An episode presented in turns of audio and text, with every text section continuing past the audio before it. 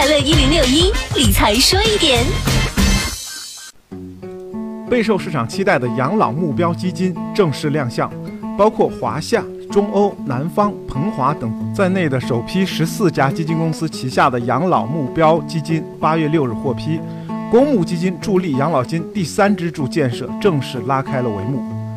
养老目标基金是指以追求养老资产的长期稳健增值为目的，鼓励投资人长期持有，采用成熟的资产配置策略。合理控制投资组合波动风险的公募基金，跟普通的基金相比，养老目标基金是一种将多种基金组合在一起，还可以根据退休时间进行动态调整的基金。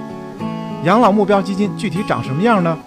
指引中指出，养老目标基金有五个基本特征：第一，在基金的名称中包含“养老目标”字样；第二，养老目标基金必须为公开募集的基金。第三，它的资产配置方案呢是通过 FOF 间接持有股票、债券等。